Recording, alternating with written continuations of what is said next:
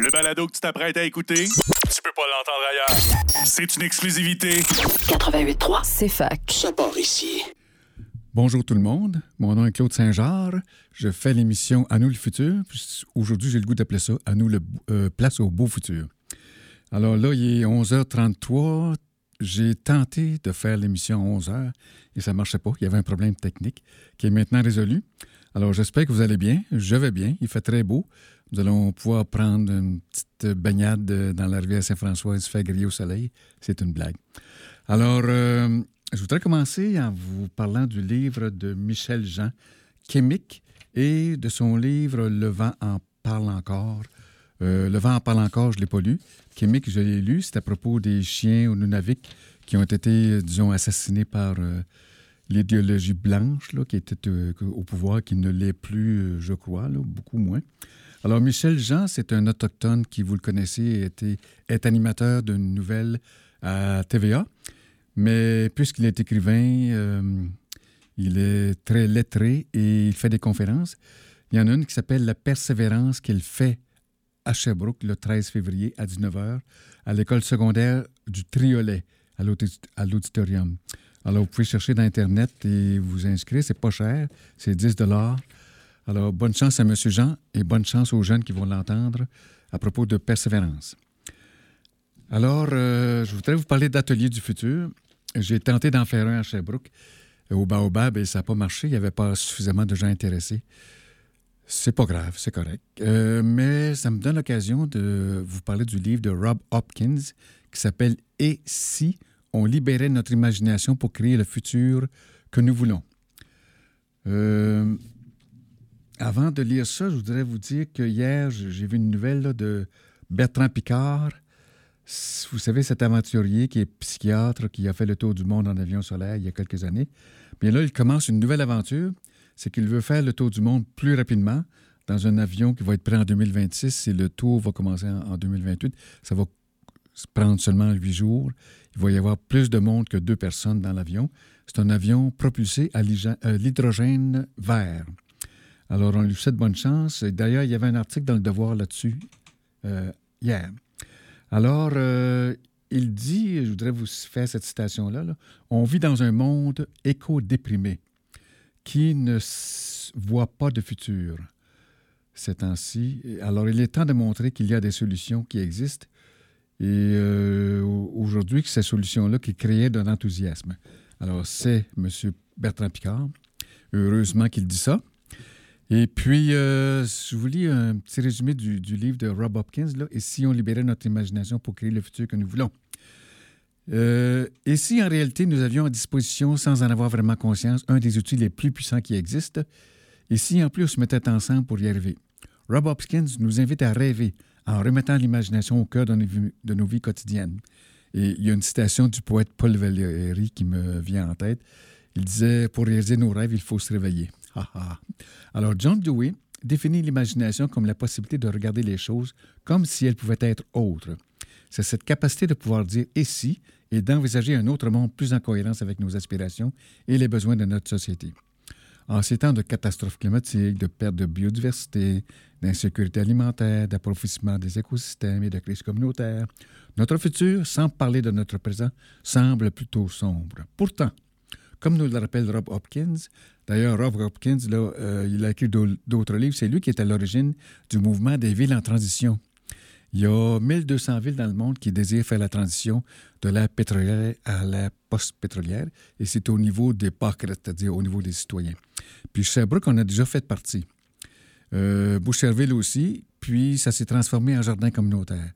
Euh, ici, à Sherbrooke, euh, ça n'existe plus, sauf que il y a eu en 2018 l'adoption de la déclaration d'urgence climatique. Et puis, il y a un plan climat à la ville qui n'a pas encore été adopté, mais ça s'en vient. En tout cas, euh, ruons dans les brancards pour que ça aille plus vite. Pourtant, nous, comme nous le rappelle Rob Hopkins, des changements drastiques, rapides et inattendus sont possibles, et ce pour le meilleur. Il a pu observer des améliorations en cours partout dans le monde et des individus et des communautés ont d'ores et déjà emprunté le chemin de l'imagination.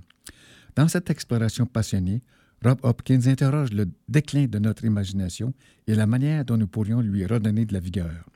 Car une fois qu'on l'aura fait, plus rien ne nous résistera. et si, trois points de suspension, point d'interrogation, est un appel à l'action pour libérer notre imagination collective et initier des changements rapides et profonds pour un meilleur futur. Alors, bonne chance pour ça. Et je vous cite euh, à la page 61, 161 de ce livre-là, Donala Meadows, qui est co-autrice de l'étude Les limites de la croissance, posait ainsi la question. Comment est-on parvenu à une culture qui, de manière constante, presque par réflexe, tourne en ridicule les visionnaires? À qui appartient cette conception de la réalité qui nous force à être réalistes Quand nous a-t-on appris qu'il fallait étouffer nos illusions? Et d'où vient cette injonction? Et elle avait bien raison, dit Hopkins. Penser ainsi à notre époque, c'est nager à contre-courant au milieu des rochers, compte tenu du volume absolument gigantesque d'informations ahurissantes et pour ainsi dire traumatisantes qui nous tombent dessus au quotidien. Euh, je vous ai déjà dit que nous euh, qu'il y a une bonne nouvelle pour un million de mauvaises et j'essaie de rétablir cet équilibre avec À nous le futur. Alors, j'ai reçu cette semaine de l'Institut des futurs souhaitables un bulletin de nouvelles, je crois que c'est mensuel. Euh, on y dit que l'avenir n'est pas ce qui va arriver, mais ce que nous allons faire. Alors, il y a des étudiants qui sont à l'écoute, sûrement, qui connaissent l'auteur de cette phrase, c'est Henry Bergson, le philosophe. Alors, on dit, chers complices, le fond de l'air est lourd. Air, c'est E, accent grave R. E. L'actualité vous accable, point d'interrogation. Le paradis vous gagne. Diagnostic, vous souffrez d'un excès de présent. Il est grand temps d'envisager un voyage temporel qui vous permettra de prendre du recul en éloignant l'horizon. Embarquez dans notre cabinet de curiosité du futur et ouvrez grand les portes de votre imaginaire. Une ordonnance de curiosité vous ferait le plus grand bien, à moins que vous choisissiez de prendre conseil auprès d'un cachalot grâce à notre traducteur de sentient, S-E-N-T-I-E-N-T-S. Désolé, je ne connais pas encore la signification de ce mot-là. Je le ferai avec mon dictionnaire tantôt. Alors, euh, terminé pour l'atelier du futur. Euh, ben, presque terminé dans le sens que je suis, mine de rien, dans la chronique art écologique. Et là, j'arrive dans l'art musical euh, en vous disant que cette semaine, je me suis rappelé les musiques que j'aimais lorsque j'étais adolescent. Il y a quelqu'un que vous connaissez sûrement pas, mais qui est déjà venu à Sherbrooke, Adamo. Et puis, il y avait Petula Clark qui chantait Chariot, Et puis, euh, finalement, il y a eu les Beatles, n'est-ce pas? Et puis là, j'ai cliqué sur John Lennon d'Internet et j'ai entendu, réentendu la chanson Imagine. Imagine how the people. Et puis, give peace a chance. Puis on a besoin hein, de, la, de donner peace a chance ces temps-ci, avec la guerre d'Ukraine euh, et Israël, Gaza, tout ça. Fait que là, je clique après ça sur George Harrison et je tombe sur une vidéo où il explique pendant une heure comment il a fait pour faire le premier concert du Bangladesh? Le concert du, Bangladesh, c'est, dans le fond, c'est le premier outil. Euh, euh, comment on appelle ça, outil philanthropique euh, musical. Alors, il y a Ravi Shankar, le musicien Shankar, qui était ami de Harrison, qui lui racontait la pénible histoire et misérable histoire de la séparation du Bangladesh avec le Pakistan, qui a entraîné une guerre civile. Et puis, en même temps, il y a eu un cyclone qui a provoqué des, inondations et il y a eu une crise de la faim. Alors, ça a réveillé le sens de l'empathie de George Harrison et puis, il a eu l'idée d'un concert pour ramasser de l'argent pour aider les gens du Bangladesh. Euh, là, il expliquait qu'il a pris pendant trois semaines, il a fait des téléphones 12 heures par jour pour avoir des amis pour faire le concert. Euh, il y a Eric Clapton qui n'était pas sûr parce qu'il avait des problèmes d'alcool à ce moment-là. Puis euh, Bob Dylan, peut-être qu'il était dans un moment de réflexion sur des nouvelles chansons. Ça y tentait pas trop, mais il n'était pas clair. Fait que finalement, Harrison euh, demande à un astrologue c'est quand que je devrais faire ce concert-là? L'astrologue lui donne une date. Et puis là, il choisit la ville, il prend New York, il, il téléphone au Madison Square Garden. Et ce jour-là, l'aréna était libre. Alors, il le loue pour son concert. Et puis, euh, le concert vient, je pense que ça fait 25 000 pas tant que ça. Mais plus tard, le disque et je pense quelques vidéos ont ramassé plusieurs millions qu'il a euh, envoyés au Bangladesh via une organisation, je ne sais pas laquelle, mais il ne voulait pas que ce soit la Croix-Rouge. parce qu'à ce moment-là, il y avait un peu de corruption. Et puis, euh, ça, ça m'a donné l'idée euh, qu'il n'y a pas eu de conseil philanthropique pour le logement. Or, nous sommes dans une crise de logement globale, c'est-à-dire mondiale, mais aussi locale. Euh, Sherbrooke, Québec, Canada.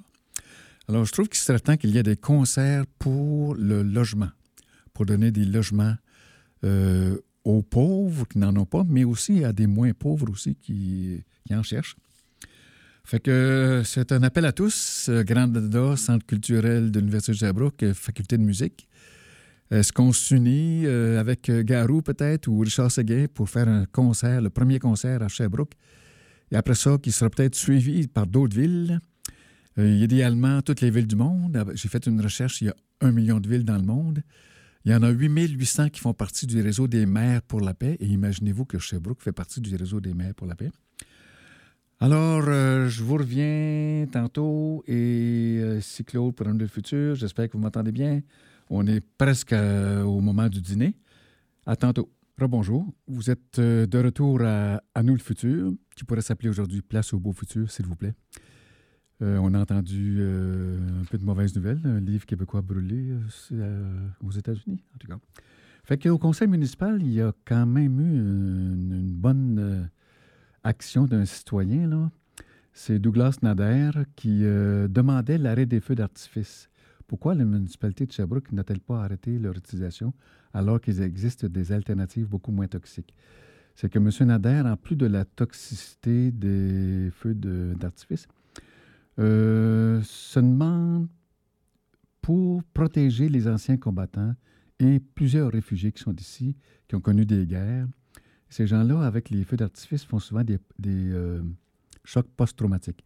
Alors, il y a une conseillère qui a répondu que Sherbrooke essaie, là, fait une tentative de, euh, avec euh, des, comment il des, drones, de faire des spectacles visuels. C'était un début, et puis je crois que ça va aller dans, dans le bon sens après ça. Fait que là, nous sommes rendus où est-ce qu'on est capable de se rendre, là? c'est-à-dire euh, les livres. Je vous parle en premier d'un livre très intéressant qui s'appelle Le guide pour se connecter à ses rêves. Bon, vous allez dire, écoute, un rêveur. Mais oui, c'est un rêveur, mais euh, c'est à propos de rêves euh, diurnes et de rêves nocturnes. Puis il y a tellement beaucoup de belles citations là-dedans, il y en a trop.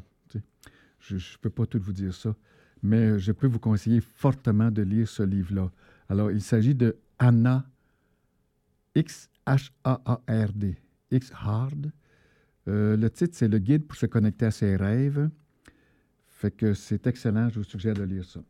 Et puis, j'ai trouvé un bon livre aussi euh, qui s'appelle Littérature autochtone francophone au Québec. Bon, c'est suite euh, au fait que je me suis intéressé à Michel Jean, puisqu'il vient faire une conférence à Sherbrooke. Et ce livre-là nous fait une, nomenclature de tous les auteurs et autrices du Québec francophone à propos de l'autochtonie. Alors, il y a des livres concernant les légendes, les récits, les contes, les nouvelles. Il y en a pour le théâtre, il y a des harangues, il y a des poèmes, des romans. C'est dans cette catégorie-là surtout que Michel Jean écrit. Et il y a des biographies, des récits de vie et des autobiographies. Un deuxième livre que je vous conseille fortement.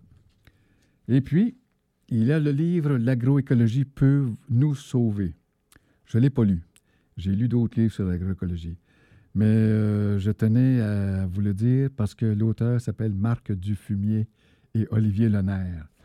Je trouvais que c'était un petit peu drôle que Marc Dufumier fasse un article, un livre sur l'agroécologie. Et finalement, il y a Daniel Suskind, S-U-S-S-K-I-N-D, qui a écrit un excellent livre, c'est Un monde sans travail, comment les nouvelles technologies et l'intelligence artificielle reconfigurent le marché du travail. Ça, je l'ai trouvé à l'Université de Sherbrooke, c'est excellent. Et puis, euh, je crois que ça ne, ça ne devrait pas s'accompagner sans la lecture du livre de Michel Chartrand qui s'appelle Manifeste pour un revenu de citoyenneté. Euh, bon, c'est Michel Bernard et Michel Chartrand qui ont écrit ce livre-là. Et euh, dans la page frontispice, on voit pauvreté zéro. Alors pourquoi pas pauvreté zéro, n'est-ce pas? Et il y a un autre livre qui m'avait surpris qui s'appelle Faut-il une dictature verte? La démocratie au secours de la planète. Alors, l'auteur, Antoine Bueno, se demande si ce serait une bonne idée de faire une dictature pour euh, faire plus, plus rapidement une planète verte. Il dit Nul ne sait si la crise environnementale détruira l'humanité, mais elle est bel et bien en train de rendre folle. Par exemple, le climato-sceptisme, la collapsologie, le survivalisme, l'éco-anxiété, activisme vert potache. C'est un, Français qui a écrit ça. Géo-ingénierie d'apprentis sorciers, messianisme décroissanciste. On ne compte plus les symptômes de la panique écologique. Elle va jusqu'à faire germer l'idée qu'il faudrait une dictature verte. L'objet du présent essai est de nous rappeler à la raison pour présenter une stratégie de transition crédible qui serait aussi la chance de la démocratie, un manifeste pour une haute écologie aux antipodes de l'écologisme idéologique qui domine le, débat public. Alors, rassurez-vous, euh, la, conclusion, ce n'est pas qu'il faut une dictature pour euh, une économie verte planétaire plus rapidement. Non, il, il dit que ça prend la démocratie. Euh, il dit ça, c'est pas une intuition, c'est la science qui parle. Il se sert beaucoup de références scientifiques. Mais une condition, ce serait de réformer la démocratie. Alors, je vous encourage à lire ce livre-là. Je vous rappelle le titre. Faut-il une dictature verte? C'est de Antoine Bueno à la bibliothèque de l'Université de Sherbrooke. Il sera là dans quelques minutes parce que c'est moi qui l'ai en ce moment. Alors maintenant, les nouvelles. Euh, je vais en dire quelques-unes, puis je vais vous faire une, petit, une petite pause musicale et commerciale. Tout d'abord, euh, Bertrand Picard. Bertrand Picard, j'en ai parlé un, petit peu tout à l'heure, c'est un psychiatre, c'est un aventurier. Je pense pas que c'est le genre de psychiatre à rester des heures dans son fauteuil. Euh, il a déjà fait le tour du monde en ballon avec comme carburant le propane. Bon, il trouvait ça le fun, mais le propane, ça pollue. Alors là, ça l'a motivé à faire le tour du monde en avion solaire. Alors là, avec des amis, il a construit un avion solaire. Puis, euh, il y a quelques années, il a vraiment fait le tour du monde euh, en quelques mois euh, avec cet avion-là. Puis, bon, ça s'appelait Solar Impulse. Mais maintenant, il a un nouveau rêve dont le devoir a fait part hier. Il, lance l'avion à hydrogène qui s'appelle Climate Impulse. Cet avion-là devra faire son premier vol en 2026 et effectuer son tour du monde deux ans plus tard, à 200 km/h et 3000 mètres d'altitude pendant huit jours d'affilée et avec euh, quelques passagers. Euh, dans le Solar Impulse, il y avait un seul passager. Il se remplaçait euh, avec un ami là, euh, de temps en temps. Alors, félicitations, M. Picard, bonne chance. Moi, j'ai un livre de lui qui s'appelle Changer d'altitude. Altitude, je vous le conseille, c'est vraiment intéressant.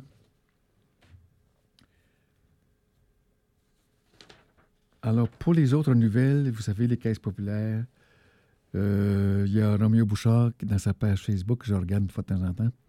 Et voici un court texte à propos des caisses populaires qui veulent fermer des guichets automatiques. Après les églises et les bureaux de poste, c'est maintenant les caisses qui foutent le camp. La disparition des comptoirs et des guichets automatiques, ça ne touche que de 1 à 3% de la population, surtout des aînés, qui pourront se tourner vers les services en ligne, a dit la petite dame porte-parole de la caisse. Quel mépris pour les personnes âgées. Quel mépris pour le Québec qui a nourri les caisses et leurs dirigeants grassement payés. Marie-France Bazot écrit Desjardins est plus qu'une institution financière. Elle est inscrite dans l'ADN du Québec. Les caisses populaires ont, pendant 123 ans, occupé le territoire, l'ont marqué, ont occupé les rues principales, ont développé des communautés, soutenu des combats locaux, des enjeux régionaux.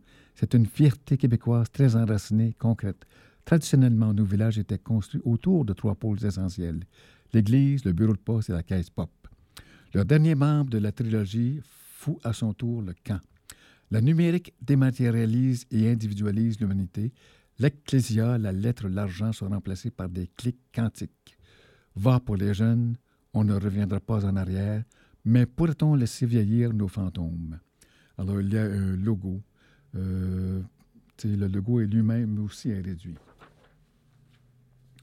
Alors, une autre nouvelle, c'est la paix euh, devrait être la raison d'être de l'ONU, rappelle Guterres en, présent, en, présentant ses priorités pour 2024. Euh, je vous lis ça parce que je reçois le bulletin de l'ONU auquel vous, auquel vous vous abonner vous aussi. C'est une institution, il y en a qui pensent que c'est conservateur, mais sans elle, c'est une des rares institutions mondiales et nous en avons besoin. Alors, il y a un sous-titre, il dit que la vie est un enfer pour des millions de personnes. Euh, pour des millions de personnes prises dans des conflits à travers le monde, la vie est un enfer quotidien marqué par la mort et la faim, a-t-il observé. Et puis, euh, c'est une époque de chaos et dans le nouvel agenda pour la paix, M. Guterres dit vouloir combattre le discours de haine. Euh, à Sherbrooke aussi, on devrait le faire parce qu'au conseil municipal, il y a parfois des discours de haine. Et dans quelques pages Facebook de Sherbrooke, hmm, il y a des choses qui sont un peu trop à droite à mon goût. Alors, il faut construire aussi un avenir durable et les guerres détruisent la paix, euh, détruisent, pardon, et la paix construit. Donc, euh, c'est Guterres qui nous suggère à euh, l'humanité de s'enligner vers la paix. Alors, encore une fois, Roméo Bouchard sévit concernant le jugement idéologique. Non, c'est pas Roméo Bouchard, pardon. C'est le réseau Vigilance Hydrocarbures Québec avec la voix et l'écriture de Louise Morin. c'est bon, je reçois ça, moi, là, vous pouvez vous abonner à ça aussi. Elle dit que la décision du juge David R. Collier de la Cour supérieure du Québec de la demande d'injonction contre Nordvolt présentée par le Conseil québécois du droit de l'environnement pour mettre fin à la destruction d'un écosystème d'une grande importance écologique relève davantage de l'idéologie que du respect des lois québécoises en matière de protection de l'environnement. Le jugement, dont les arguments ont été rapportés par le devoir, reprend en fait le discours des promoteurs du projet sans aucun recul critique. Euh, elle dit que c'est pour enrichir la petite frange de la population que ça se fait. Et elle dit aussi que dans un contexte de crise climatique, l'enrichissement d'une frange de la population est loin d'être un gage de bien commun. Et bon, donc il s'agit de Louise Morin. Allez voir ça, le regroupement Vigilance du Québec. Vous avez beaucoup de bons articles à propos de l'écologie. Alors, vous savez qu'il y a un plan de réduction des gaz à effet de serre euh, qui est malmené parce que certaines villes ont voté, au moins une quinzaine, des règlements pour s'affranchir du gaz euh, naturel afin de réduire les gaz à effet de serre. Mais le Québec, avec énergie, met du bois dans les roues des villes. Pourtant, il y a Boucherville hier qui a consulté sa population euh, pour réduire l'effet des gaz naturels, euh, l'effet des gaz à effet de serre en réduisant le gaz naturel. Alors, euh, les consulter ça, Boucherville, je ne connais pas le résultat parce que ça a eu lieu hier soir. Et Boucherville peaufine un plan au changement climatique. Euh, alors, elle va essayer de réduire les plans de GES, mais aussi essayer de s'adapter au changement climatique parce que nous, sommes, nous avons été un petit peu lents pour s'en occuper.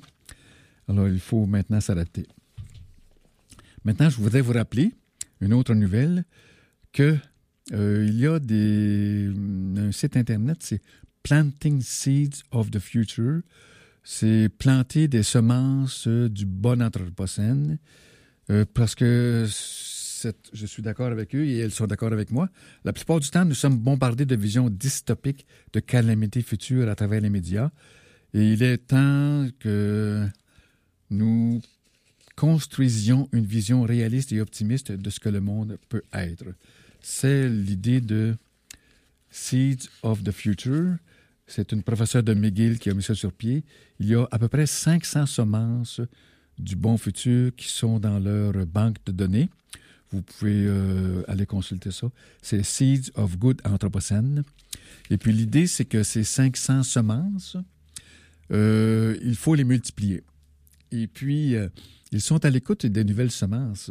Moi, je pense que Vitam, V-I-T-A-M, qui s'intéresse à la santé durable, pourrait être une nouvelle semence euh, qui pourrait leur être euh, communiquée. Puis je pense qu'à Sherbrooke, on a des bonnes choses. Exemple, nous avons conservé pas mal de forêts à comparativement à d'autres villes. D'ailleurs, il y a des scientifiques qui sont venus ici en octobre dernier, dont je vous ai déjà parlé, pour étudier les liens entre la forêt et la santé. Et puis un jour, euh, soit dans le journal Entrée libre, soit ici à cette émission, ou les deux, nous aurons un résumé de ce qui s'est dit. Parce qu'il n'y a pas eu de résumé dans les journaux locaux, euh, comme la Tribune, par exemple. Et puis, euh, la corderie de Sherbrooke, je trouve, c'est un autre exemple. Ça, c'est au Baobab de, de, quelque chose qui devrait être multiplié.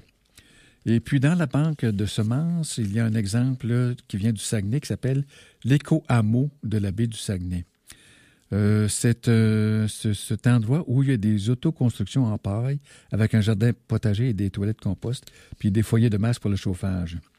Cette démarche, euh, initiée par le groupe de recherche écologique de la baie, GREB, est scientifique et pragmatique, précise Pierre Albert, ainsi que euh, M. Derry. J'ai oublié son prénom. C'est Patrick, De... ouais, Patrick Derry. Alors, allez voir ça, c'est super intéressant, c'est encourageant. L'éco-hameau de la baie du Saguenay, le GREB. Et puis, bon, ben, venant de la France, là, c'est pas encore au Québec, ça. Euh, il y a des suggestions. Euh, c'est ICANN, c'est l'Institute for l'arrêt des essais nucléaires. Là. Euh, il suggère des, dé, des délibérations à, à, présenter à votre conseil municipal euh, pour euh, interdire les essais d'armes nucléaires ou bien, c'est le traité sur l'interdiction des armes nucléaires, le TIAN. Alors, vous pouvez aller voir ça dans, je sais pas, le TIAN, le traité interdiction des armes nucléaires. Il y a un appel des villes en France qui se fait pour euh, qu'on on arrête d'en avoir des bombes nucléaires puis qu'on arrête aussi de faire des essais. Fait qu'allez voir ça, Appel des villes. Et c'est les maires pour la paix en France qui s'occupent de ça. Puis, comme je vous ai dit, Sherbrooke fait partie des maires pour la paix ici. Euh, c'est un réseau mondial de 880 villes, je crois. Euh, pardon, 8800 villes. Alors, ICANN France, allez voir ça, pour la paix. Parce que, non seulement, euh, même si on n'a pas de bombe nucléaire ici, là, il y, a des essais, puis il y a déjà des, dans l'atmosphère des déchets radioactifs qui tombent lentement et qui vont nuire à notre santé. Alors, il faut arrêter ça. Il faut se réveiller. Et puis, donc, il y a la... J'ai oublié de regarder ça ce matin, ASEQ. je ne sais pas c'est quoi, l'Association pour la santé, là, en tout cas euh, je vous lis leur lettre. J'espère que vous vous portez bien. Dans le cadre de nos efforts continus de sensibilisation et de promotion environnement de vie plus sain, nous sommes heureux d'annoncer la tenue d'une conférence sur la qualité de l'air le 19 mars. Cette conférence se concentrera sur la question cruciale de construire et de vivre sans moisissure, un sujet qui touche profondément beaucoup d'entre nous au sein de la communauté SCM. Ça aussi, je ne sais pas ce que ça veut dire, mais ce sont des gens qui souffrent de d'allergie surtout. Nous pensons que les histoires personnelles sont des outils puissants pour l'éducation et la défense des droits. C'est pourquoi nous vous demandons si quelqu'un a été affecté par l'exposition aux moisissures et serait prêt à partager son expérience lors de notre conférence. Et puis, j'ai relu pour la treizième fois le livre de Buckminster Fuller, Critical Path, euh, qui nous a dit en 1980 que nous, nous avions tout le savoir et toute la technologie, ça faisait 40 ans, pour donner une belle qualité de vie à toute l'humanité, sans guerre et sans, sans écologie. Et comme vous le constatez, ça n'a pas été réalisé. Et, mais il n'est pas trop tard, on peut se reprendre. Et puis, j'ai cependant deux citations de lui. Il, dit que les États, il disait en 1980 que les États-Unis étaient en banqueroute, en déficit complètement. Mais les médias nous le cachent. Néanmoins, c'est vrai. Et puis, euh, je voulais vous dire, et euh, vous répétez ce que lui disait aussi, c'est que même si euh, les États-Unis sont en banqueroute et si la planète entière est en banqueroute, ça, c'est seulement financièrement parlant. Euh, c'est pas grave dans le fond, là, parce que nous avons tout le savoir et toute la technologie. Fait que la vraie richesse, ce n'est pas l'argent, c'est la capacité de nous donner une belle qualité de vie, c'est-à-dire c'est notre intention, suivie des ressources que nous avons, suivi et épaulé par nos savoirs et nos technologies. Puis d'ailleurs, par rapport à ça, il disait que euh, les outils industriels, c'est une, classe d'outils. Mais il y a une deuxième classe d'outils, c'est le mot. Parce que le mot, à son avis, c'est le premier tout outil industriel. Euh, vous savez que Fuller, à 19 ans, il, il travaillait chez Sherbrooke et au moulin à coton. Et c'est lui qui a fait le dôme géodésique, le pavillon des États-Unis, que nous voyons euh, au pont Jacques-Cartier. C'est une structure qui permet d'inclure le plus d'espace avec le moins de matériaux. C'est donc un exemple symbolique de l'art de faire plus avec moins. Euh, il y a tellement de possibilités de faire plus avec moi que c'est grâce à ça que nous avons la capacité de donner une belle qualité de vie à toute l'humanité, pacifiquement et écologiquement. Mais euh, puisque c'est il y a 40 ans que c'était possible et qu'on ne l'a pas fait, nous vivons quand même des conséquences écologiques, hein, que la polycrise écologique là, qui nous arrive. Fait que je vous reviens dans quelques instants. Ici Claude à Nous le futur. À bientôt. Rebonjour tout le monde. Ici Claude Saint-Jean pour l'émission À nous le futur que je préfère appeler aujourd'hui Place au beau futur. Et puis, euh, ça a commencé à 11h30 au lieu de 11h à cause d'un problème technique. Fait que là, je, je m'enligne pour aller jusqu'à midi et demi. Fait que si vous m'écoutez avec vos, vos, pas vos vos mais vos écouteurs en train de manger, parce qu'il est midi et 10, euh, c'est ça, ça continue. C'est CFAC à Sherbrooke qui, qui vous parle. Et puis, euh, tout à l'heure, j'ai parlé du livre Le guide pour se connecter à ses rêves. Et j'ai le goût de vous donner quelques citations du livre plutôt que de vous laisser juste avec le titre. Là. Fait que ce livre-là, c'est très, très bon. Tout d'abord, je vais vous parler de Willis Harman, qui a écrit un très bon livre sur la créativité. Son nom de famille, c'est H-A-R-M-O-N. Euh, il disait que finalement, la, la, créativité, là, la meilleure affaire, c'est de créer la paix globale. Il disait que la paix globale, euh, rien de moins n'est tolérable. Ça prend ça. Fait que pour arriver à la paix globale, d'ailleurs, la paix, pour lui, il y avait une, ça, fait quatre significations. Zéro arme conventionnelle, zéro arme nucléaire, la justice pour éliminer la pauvreté et l'environnement sain. Alors, euh, Willis Harman avait, disons, un, des fois on dit un triptyque, moi je dirais un quadruptyque pour nous aider à se guider, quoi faire. Il disait, il faut dire non à la guerre nucléaire. Il faut que dans ta tête, ce soit clair. Il faut pas que tu fasses un essai de ça. Là. Tu ne peux pas essayer. Fait que, tu sais, euh, M. Poutine, écoutez ça, et M. Trump aussi, là, tu peux pas essayer une guerre nucléaire, OK? Et puis, deuxième, il faut que tu dises oui à la transformation, c'est-à-dire à la transition de la société vers société post-nucléaire, post-armement, post pétrolière. Après ça, pour arriver à ça, il faut que tu fasses ton changement intérieur à toi-même.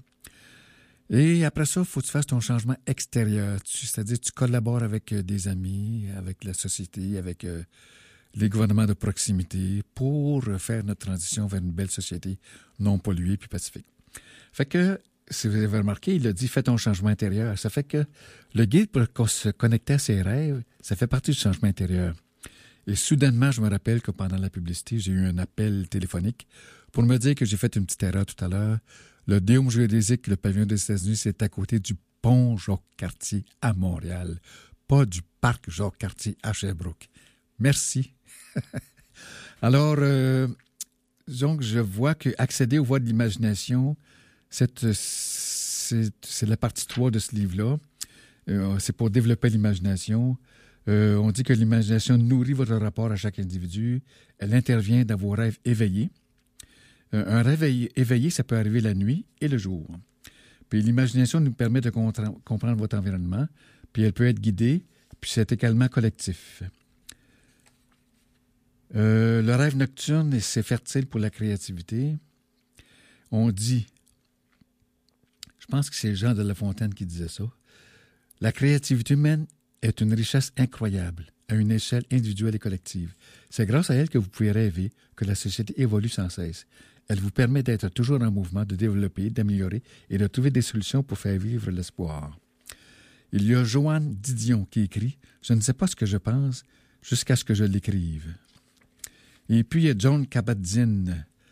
Alors, ce monsieur-là, -là, c'est un médecin qui a écrit beaucoup de livres sur la méditation et la pleine conscience.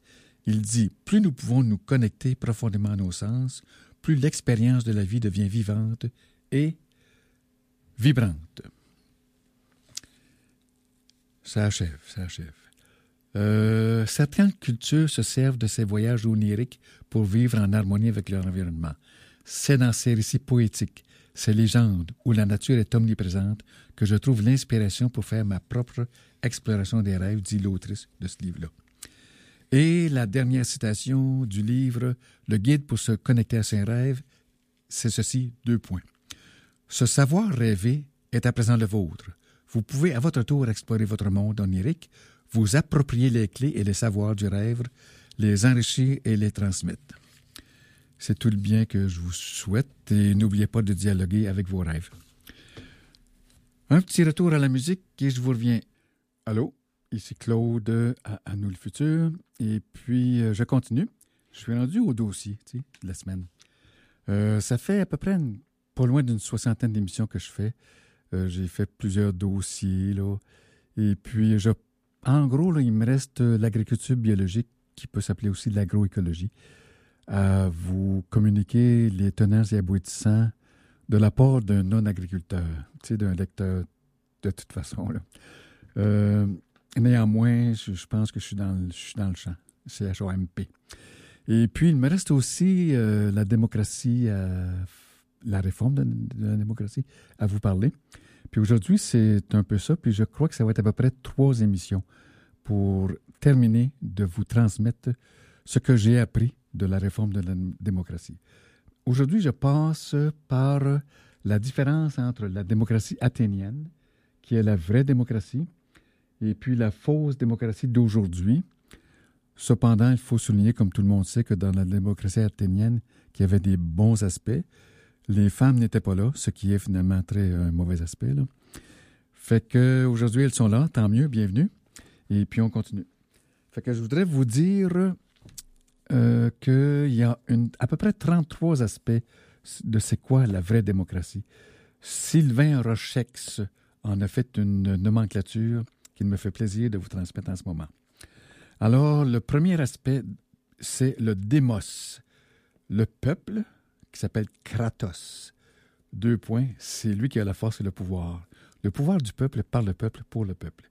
Mais ça va beaucoup plus loin puisque le terme démos désignait à l'origine aussi bien l'idée de peuple que l'idée de pauvre. La démocratie, c'est donc aussi et surtout le pouvoir détenu par les pauvres, qui sont aussi les plus nombreux. Ensuite, il y avait la isonomia, ça veut dire l'égalité politique.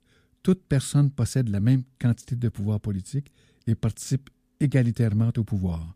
Alors, vous, dans nos démocraties représentatives, c'est pas ça qui se passe. Hein? Nous élisons quelqu'un qui parle à notre place, pense à notre place.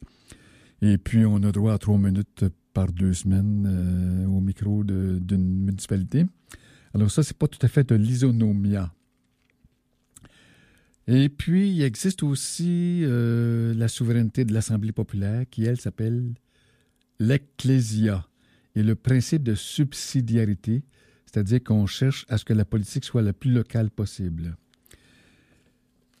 Il y a aussi l'idée de représentation politique inexistante, l'idée de police, P-O-L-I-S, ça veut dire la cité, qui est indissociable de la démocratie et de l'isonomia. Maintenant, l'éthos démocratique, c'est le comportement des citoyens pour la démocratie, par exemple, la capacité de parole, d'éloquence, la rhétorique, l'aptitude à la polémique, la passion politique et pour l'en commun, la connaissance des lois, etc.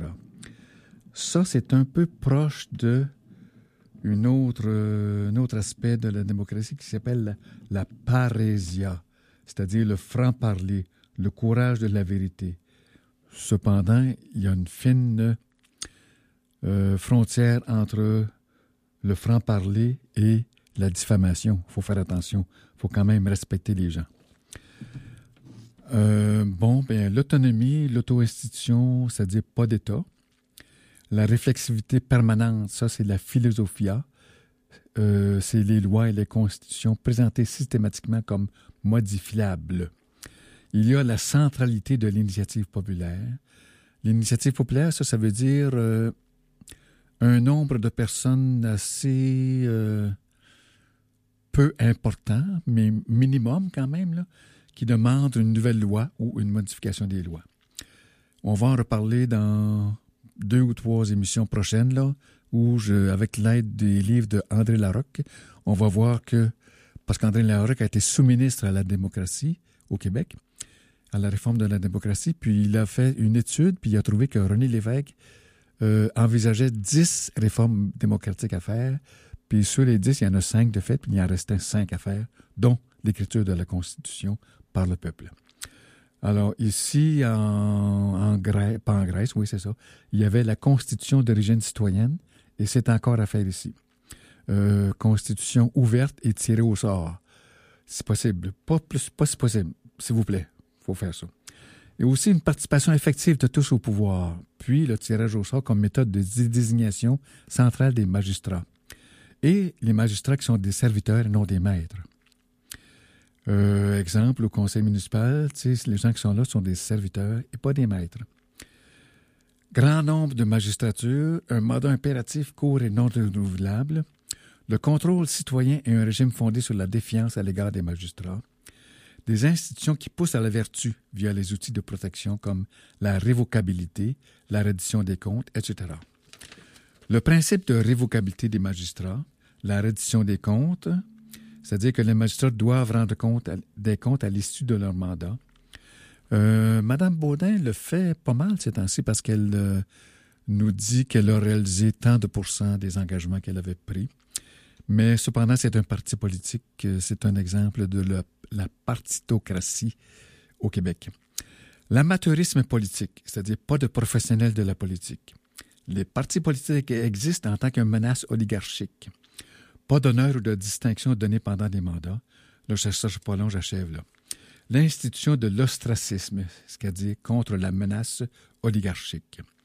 L'Agora, c'est-à-dire un lieu institutionnalisé des débats.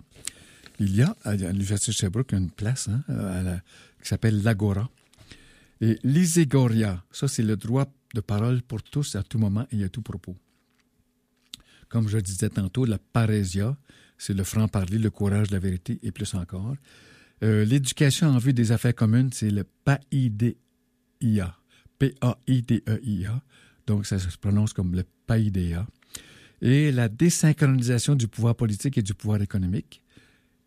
L'écart des richesses les plus petits possibles au sein de la population. Le trop grand écart crée forcément une menace contre la démocratie. Mais comme vous voyez, on n'est pas tout en démocratie. Il y a 1% des riches qui sont plus riches que 50% des gens et qui contrôlent pas mal toutes les décisions. Et puis, il y a la publicité totale des éléments ayant attrait à les choses publiques. Il y a la recherche de la filia, c'est l'amitié au sens large, qui est le but de la cité, c'est la filia. Il y a finalement le théâtre. Euh, le théâtre, soit la tragédie et la comédie, c'est une véritable institution qui permet à qui est là pour la catharsis et la dénonciation des dérives oligarchiques et des comportements autocratiques. Le théâtre sert aussi à faire progresser la démocratie en dénonçant la forme des lois et des institutions du moment. Fait qu'aujourd'hui, euh, le théâtre, c'est pas ça. Hein. L'artiste qui n'obéit pas au maître politique n'a plus de subventions et plus d'accès aux moyens publics du théâtre. Et la politique est perçue comme antinomique de la culture. Le théâtre est surtout vu comme esthétique et un art, pas comme une institution politique directement au service de la cité et des lois. Les moyens du théâtre sont distribués à une minorité de privilégiés, c'est-à-dire une oligarchie culturelle. Alors là, je viens de vous donner, de vous faire la lecture de 33 aspects de ce qu'est une vraie démocratie, selon euh, Sylvain Rochet, R-O-C-H-E-X. Vous pouvez trouver ça dans Internet. Euh, il y a une, une description de ces aspects-là que moi, je n'ai pas le temps de faire ici à la radio. Et finalement, là, je vous lis, pour les quelques minutes qui restent, trois aspects de la démocratie qui viennent euh, de la page Facebook de Rémi Bouchard, où il cite aussi André Larocque. André Larocque, ça a été, euh, comme je disais, le sous-ministre de la réforme de la démocratie dans le Parti québécois. Et puis, il a écrit quelques livres aussi. Alors, il existe un nouveau concept qui s'appelle la découvrabilité des contenus français et québécois sur les plateformes numériques. Un comité de consultants nommé par le ministre de la Culture, Mathieu Lacombe, vient de produire un rapport fort intéressant. Ce rapport s'attaque aux moyens à prendre pour éviter que la culture québécoise et française continue à être quasi absente des plateformes numériques fréquentées par les Québécois, à peine 8% des écoutes. Le rapport propose d'établir une base juridique solide aux revendications du Québec à ce niveau par une législation qui viendrait à compléter l'article de la Charte québécoise des droits concernant la priorité de la langue française et le droit des Québécois de vivre en français au Québec. On y ajouterait le droit à la découvrabilité des, des contenus français et québécois sur les plateformes numériques. Cela permettrait de légiférer en toute légitimité sur cette obligation avec les propriétaires des grandes plateformes numériques, ce qui implique une nouvelle répartition des pouvoirs et collaborations entre le gouvernement du Québec et celui d'Ottawa en tout ce qui concerne les communications numériques. Le rapport insiste aussi sur l'importance de consolider notre collaboration avec la France à ce sujet, de même qu'avec la francophonie. Un, rapport remarquable et concret intitulé La souveraineté culturelle du Québec à l'heure numérique c'est Roméo Bouchard qui disait ça dans sa page Facebook. Je vous reviens, ici Claude Saint-Jean pour Un nous le futur. Rebonjour, ici Claude Saint-Jean pour Un nous le futur. Je vous parle de la réforme de la démocratie. Il me reste une couple de minutes euh, à vous entretenir là-dessus. Euh, donc, euh, il y a quelqu'un qui a écrit dans sa page Facebook qui s'appelle Roméo Bouchard, un ancien agriculteur paysan qui a voulu un syndicat de paysans et il n'a pas réussi parce que le syndicat de l'Union des producteurs agricoles lui a mis euh, des. Tu sais, l'a enfargé, finalement. Fait qu'actuellement, le rapport Pronovo aussi avait proposé ça, puis le rapport Pronovo a été tabletté. Alors, Roméo Bouchard dit Je me tais pour le boycott de, de Meta. Paradoxalement, c'est le jour de la démocratie. Pourvu que notre démocratie, gouvernement du peuple par le peuple et pour le peuple, va très mal. Meta fait la loi et contrôle l'information sous prétexte de défendre la liberté d'expression. L'argent a le dernier mot. Les partis politiques sont les autres fossoyeurs de la démocratie. Ils contrôlent la représentation des citoyens et l'asservissement et l'asservice à leur, à leur élection. Il faut redonner aux citoyens le contrôle de leur représentation et le contrôle des décisions collectives. Visiblement, nos institutions démocratiques sont débordées et craquent de toutes parts. Elle ne contrôle plus vraiment la complexité du monde moderne et courbe la tête devant la puissance des maîtres de l'économie moderne. Malgré tous leurs vices, nos démocraties conservent tant bien que mal certains éléments essentiels de la souveraineté du peuple qui les distinguent des régimes autoritaires ou totalitaires. Par exemple, l'élection, les droits et libertés de la personne, la liberté d'expression, le droit à un procès équitable, le droit de propriété, etc. Il faut miser sur ce qui reste de la souveraineté du peuple dans nos démocraties pour les réformer et les restaurer. La clé, c'est le peuple qui est souverain d'abord, pas l'État, et encore moins les partis politiques. Il faut redécouvrir la souveraineté du peuple, juste ça, et permettre au peuple d'exercer sa souveraineté.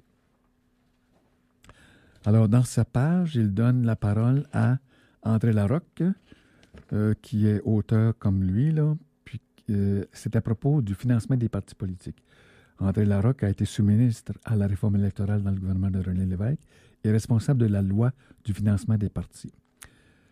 Euh, André Larocque écrit Comme pitoyable le présent débat entre partis politiques qui se picossent sur les aspects mineurs qui restent de la plus grande réforme de René Lévesque, soit la réforme qu'ils ont eux-mêmes torpillée. Comme M. Lévesque dit dans son autobiographie, de toutes les réformes que nous avons pu amener, voilà la loi du financement des partis, celle dont je serai, je serai toujours le plus fier. Et il ajoute prophétiquement celle également qu'on ne laissera ternir que pour avoir un jour à s'en mordre les doigts. La loi 2, que l'évêque aurait voulu qu'elle soit la loi 1, n'était pas une loi destinée à combattre la corruption causée par les caisses occultes. C'était là une conséquence souhaitée de la loi, mais non pas son objectif. L'objectif de la loi était beaucoup plus fondamental, c'est-à-dire assurer l'appropriation des partis politiques par les citoyens. Assujettir les partis à ceux qui doivent en être les maîtres, le peuple, il y a un nom pour ça, la démocratie. Il y a un moyen pour ça, rendre la vie et la mort des partis dépendants de leur financement par les citoyens. Comme, à, aimait à le dire le père de la loi, Robert Burns, un parti qui n'est pas capable de vivre par le financement des citoyens ne mérite pas de vivre. Or, la loi absolument primordiale dans l'héritage démocratique de René Lévesque a été descendue en flammes. Par qui vous pensez? Par un gouvernement du Parti québécois. Euh, Monsieur Larocque a été dans le Parti québécois, mais il fait une critique. Il a le droit de penser. Le gouvernement de Mme Marois a-t-elle dit, non, a, a-t-elle dit, améliorer la loi? Le père de la loi en a fait une autre interprétation, c'est-à-dire René Lévesque. Aujourd'hui, l'orientation de départ est faussée et même renversée. On substitue le financement de l'État au financement populaire. On substitue la guerre à la corruption à la démocratisation des institutions on substitue les partis politiques à la volonté, à la volonté populaire. Ça, c'est Robert Burns dans Le Devoir le 12 novembre 2012. En un mot, on substitue la continuation de l'usurpation du pouvoir populaire par les partis politiques à la démocratie. Et nous voilà à se donner des airs sérieux en se demandant si la limite de 100 pièces constitue du financement populaire. On dit même que ce 100 dollars constitue le financement populaire. La réalité est qu'un gouvernement du PQ a supprimé le financement populaire et a condamné le citoyen à une contribution marginale presque ridicule. François Legault veut porter la contribution du citoyen à 200 dollars, ce qui constitue un pas dans la bonne direction, mais bien loin du but. PSPP, euh, successeur de René Lévesque, semble avoir totalement oublié l'héritage de René Lévesque.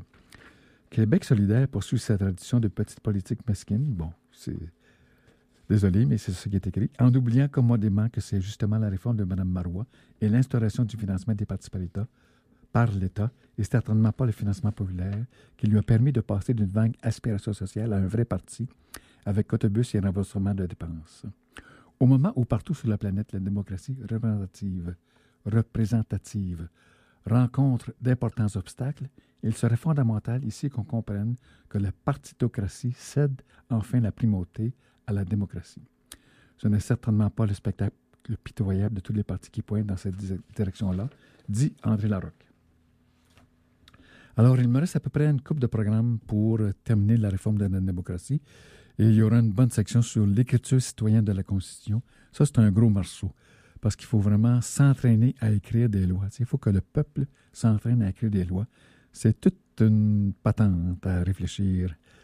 Et bon, ben mon nom, c'est terminé, là. Mon nom, c'est Claude Saint-Georges. Vous êtes à, à, nous le futur. Place au beau futur. Je vous souhaite une bonne journée. Portez-vous bien. À bientôt.